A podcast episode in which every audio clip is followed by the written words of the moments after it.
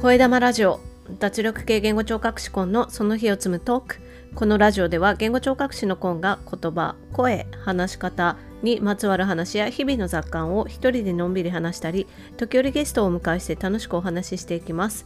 聞いてくださっている方の肩の力をたらんと抜いていけたらと思います。今日は11月29日月曜日です。今日の札幌のお天気は曇り時々晴れで今お昼1時半ぐらいですけれども気温が8度。最低気温今朝はマイナス0.2度ということでちょっとね寒暖差が大きい一日かなと思います。声玉ラジオは日替わりでテーマを変えてお話ししています。月曜日は声火曜日は私のビジネスジャーニー水曜日はブックレビュー木曜日は話し方金曜日は雑談土曜日は北海道や札幌に関することそして日曜日はお休みをいただいています。今日は月曜日ということで声のお話をします。今日は声が通らないということについてお話ししたいと思います。声が通らないことって経験されたことありますでしょうか？まあ、お騒がしい場所に行ったりとかねそういう時に起こり得たりよくあるんじゃないかと思うんですけどその他にも日常的に声が通らないっていうことでちょっとねあのストレスに思われている方もいらっしゃるんではないかと思います。声が通らないっていうことがどうして起きるのかその原因っていうものは私は答えは一つだと思うんですよね。それは声が小さいっていうことに尽きると思うんです。相手に聞こえないくらいの声の大きさっていうかね。それぐらい声が小さいっていうことが言えるんじゃないかなと。だから声が届かない通らないっていうのは届かないっていうことですよね。相手に聞こえないっていうこと。で相手に聞こえないっていうことが起きるのは声の大きさが相手に届くほどにえっと、至っていないということですなわち声が小さいということになると思うんですよね。ちょっと待ってくれと私は自分では大きく声出してるんだけどなんでそんな声が小さいっていうことになるんだって思われる方もいらっしゃると思うんですけどでも実際測ってみるときっとそれは大きな声出てないってことになると思います。相手にその伝えたい相手に届いていない理由は声がその相手に届くほどの大きさではないということしかありえないと思うんですよね。大きな声を出してるつもりでも相手に声が届かないっていうことが起きるっていうことはそれは発声の仕方がうまくいってないことによって大きな声が出ていないということが言えるんじゃないかなとは思うんですけれどもで自分の声の大きさってをまずは測ってみることをおすすめしたいなって思うんです。自分で大きく出してるつもりでもそれが本当に大きい声なのかっていうのをね測ってみる。それを数字で見るっていうのが一番話が早いと思うんですけどそれはですねスマートフォンのアプリであの騒音計みたいなのあの無料でいっぱいあるのでそれであのダウンロードとかしてね。で自分で声を出してみて測ってみるとその通りあの出している声の大きさが数値となってねあの出てくるので。で私がダウンロードしたアプリだとそれが、まあ、どういう音なのか例えば、えーと、騒がしい場所の音だったりとかあと蚊の鳴くような音だったりとかっていうのも言葉で表示してくれるのでそういったアプリでねあの試してみると自分の声が一体どういうものなのかっていうのが分かりやすいかなと思うのでまずはねそうやってあの自分の声の大きさを測ってみる数値として測ってみるっていうところから自分の声の大きさを知ってみるっていうのはいいんじゃないかなと思います。で私も声を実際に今測ってみたんですけれどもとあーっていう形でもっとね大きく声を出してみたところ自分での意識して大きな声を出したっていう感覚であーって声を出してみた時の声の大きさが75デシベルっていう風に出ました。でこうやってね測ってみると、まあ、大きいのか小さいのかもうちょっと出ていてもいいんじゃないかなって私実際その数字を見て思ったんですけれども皆さんもねそうやって測って数字を出してみるといいと思います。で声が通らない場所っていうことを考えてみるといいと思うんですけどどこでも声が通らないっていうことでは多分ないと思うんですよね。大抵は騒がしい場所で声が通らないっていうことになるもしくは相手との距離が遠いっていうことになるかと思うんですけど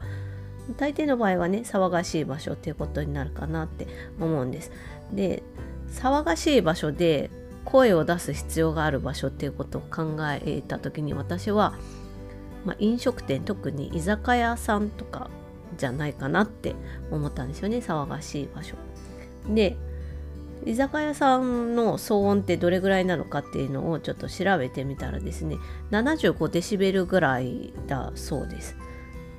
でそれは、えーと、地下鉄の車内の騒音と同じぐらいということで結構なあの騒がしい場所だと思いますねこれは。で75デシベルって言われてもどんなもんかっていうことで比較として静かな場所の例をお伝えしますと図書館は43デシベル騒音がで家の中だと40デシベルぐらい、まあ、前後しますけどっていうことだそうであの静かに全く音がない状態に思えるような場所でもね一定の騒音っていうのは存在していて、まあ、図書館とか家の中っていうそんなに音がしてないところでも40デシベルぐらいはあるということですね。あとの銀行とか郵便局っていうところもそんなに音がしないところだなって私は思ってたんですけどここでも60デシベルぐらいの騒音があるっていうふうに計測されるということなのでまあね日常的に静かだなと思う場所でもそれなりに騒音が発生していて、まあ、そういうところで声を出すんであればやっぱり声の大きさっていうのはしっかりと出してないといけないし居酒屋さんとか地下鉄の車内とかねそういった騒がしい場所はより一層騒がしく騒音が存在するっていうことなのでもっともっと大きな声を出さなくてはいけないということになるんですけど大きい声出すっていうのはねあの運動として考えるとですね高くジャンプすることに似てるかなって、まあ、全く同じじゃないですけど思うんですよね。いきなり高くジャンプすることってできないですよね。やっぱり練習しないとすごく高くジャンプするっていうのは方法とかもね知らないといけないっていうことから考えると難しいと思うんです。まあ走るでもそうですよね。すごく速く走る時もやっぱ練習が必要。同じように大きな声を出すっていうのは練習というかね慣れが必要になってきます。でまあ要するに練習をしなくちゃいけないっていうことになるんですけど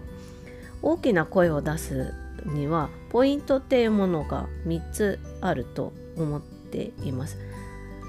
で運動としては2つですね。1つは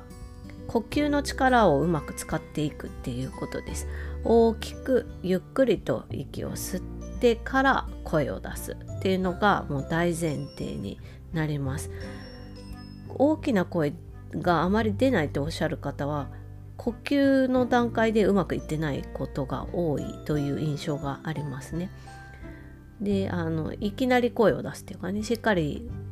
息を吸った状態で声を出せてないので大きな声っていう意味での声量がね大きさが足りないっていうことが起きるっていう方もいらっしゃいます。でもう一つのポイントとしては力まないっていうことですね。動きが硬くなってしまうと息を吸うのも運動なので息がねしっかり体の中に取り込めないそれから声を出す時も息を吐くっていうことになるのでその吐く息のコントロールをする上でも動きが硬くなってしまうっていう意味で運動のパフォーマンスが少し落ちてしまうっていうことがあります。やっぱりね力んでしまうとどんな運動でもうまくいかないっていうのは皆さんも実感として終わりだと思うんですけどそれは声を出す時も一緒です。よくね声出す時大きな声出す時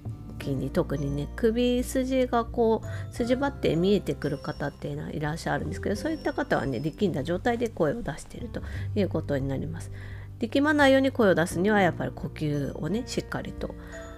力を活用していくっていうことが大事になるので呼吸はね声にとってとっても大事なことになります。でさらにもう一つのポイントで言うとさっきも言いましたけど練習が必要練習を重ねるっていうことが大事になります。いきなりはできないっていうことですね。できる人もいるんですけどそれは大きな声を出すっていうことに慣れているからできるっていうことと捉えていただいたらいいかなと思います。でもし自分でやってみてもうまく大きな声出せないんだっていうことであればもうあのそれはですねボイストレーニングをされることを強くお勧めします自己流でやるとですね喉を痛めるっていう可能性もあるのでもうわからないなって思うんであればボイストレーニングを利用されるっていうのが一番いいんじゃないかなって思いますね。でまあ私がやっているオンラインの声の相談トレーニングサービス声の場でもこういった大きな声を出すための練習っていうのもねお手伝いしてますけれども声の場で一番大事にしているのは喉に負担をかけないっていうことですね。喉に負担かけるっていうのは一番声を出す時に良くないことなのでここにはとても気をつけています。で無理なく声を出せるようになるっていうのは心にもね負担がかからないっていうことになるので心にも体にも無理なく負担なく通る声を出せるようにっていうのを声の場ではお手伝いしたいと思ってやっておりますもしよかったらあのごご興味ありましたらえーと、レターだと誰が送ったかわからないので、まあ、TwitterDM、InstagramDM なのでお声かけいただければと思います。というわけで今日は声が通らないっていうことについてお話ししてみました。今日のところはこの辺で終わりにします。Carpe Diem! チャオ